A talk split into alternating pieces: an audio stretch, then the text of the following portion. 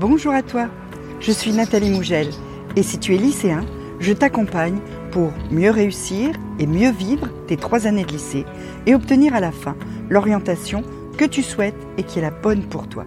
Pour ça, il y a les vidéos, mais il y a aussi les mails et surtout Instagram. Tu as le lien dans la description. On y va?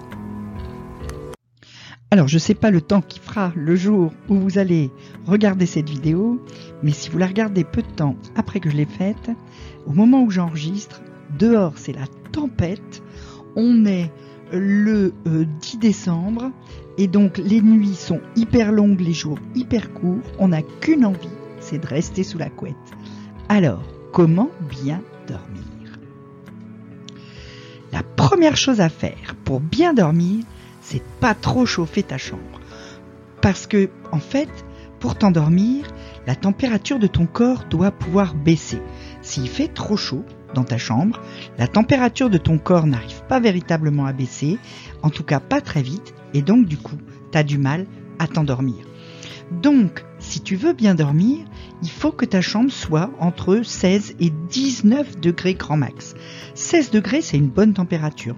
Moi, je dois bien dire que personnellement, je ne chauffe jamais ma chambre. Je crois même que l'hiver, il fait un petit peu moins de 16. Mais une fois que tu es sous la couette, tu te sens tellement bien et tu t'endors tellement bien que ça vaut le coup.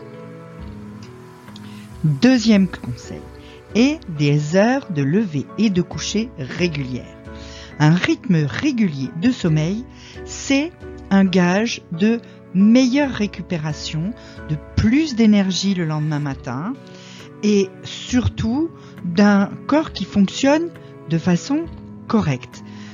Tu as déjà voyagé. Quand tu pars dans un pays lointain, il y a un décalage horaire entre ton point de départ et ton point d'arrivée. Et pendant 2-3 jours, tu te retrouves dans un état euh, un peu vasouillard, tu sais pas quand tu dois dormir, tu sais pas quand tu dois être réveillé, tout ça. On appelle ça le jet lag. Mais si tu te lèves la semaine à 6h30 pour aller au lycée et que le week-end tu te lèves à 12h30, eh ben tu crées la même chose. Tu te fais tout seul les mêmes effets que le jet lag. 6 heures de décalage, c'est la même chose que si tous les week-ends tu partais à Pékin et tu revenais le lendemain. Je t'explique pourquoi tu es fatigué toute la semaine après. Évite aussi de boire ou de manger euh, des excitants avant de dormir.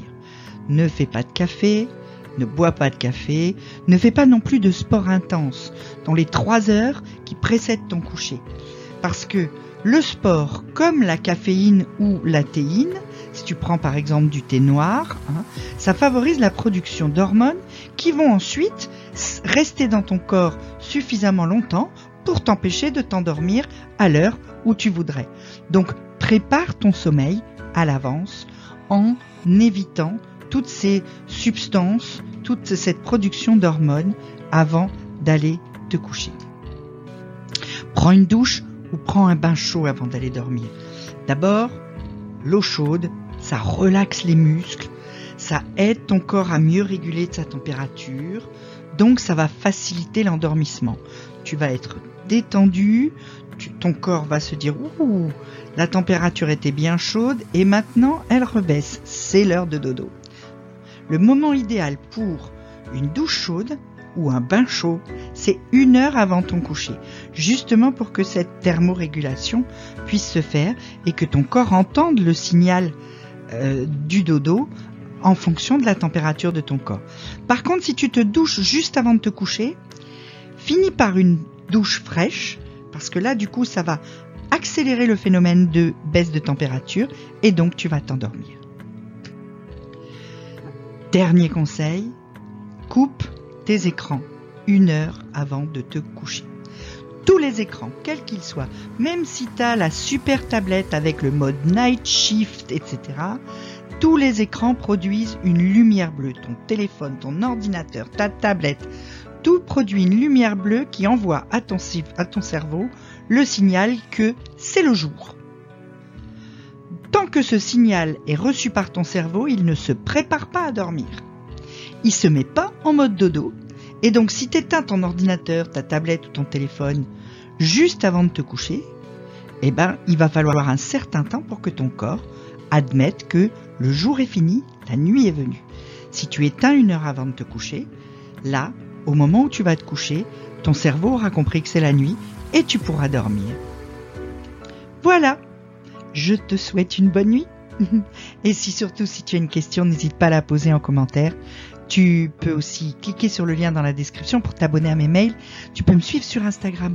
Je donne plein de petits trucs très très très utiles, je te promets. Et puis pour aujourd'hui, pouce bleu, abonnement, petite cloche. À très vite.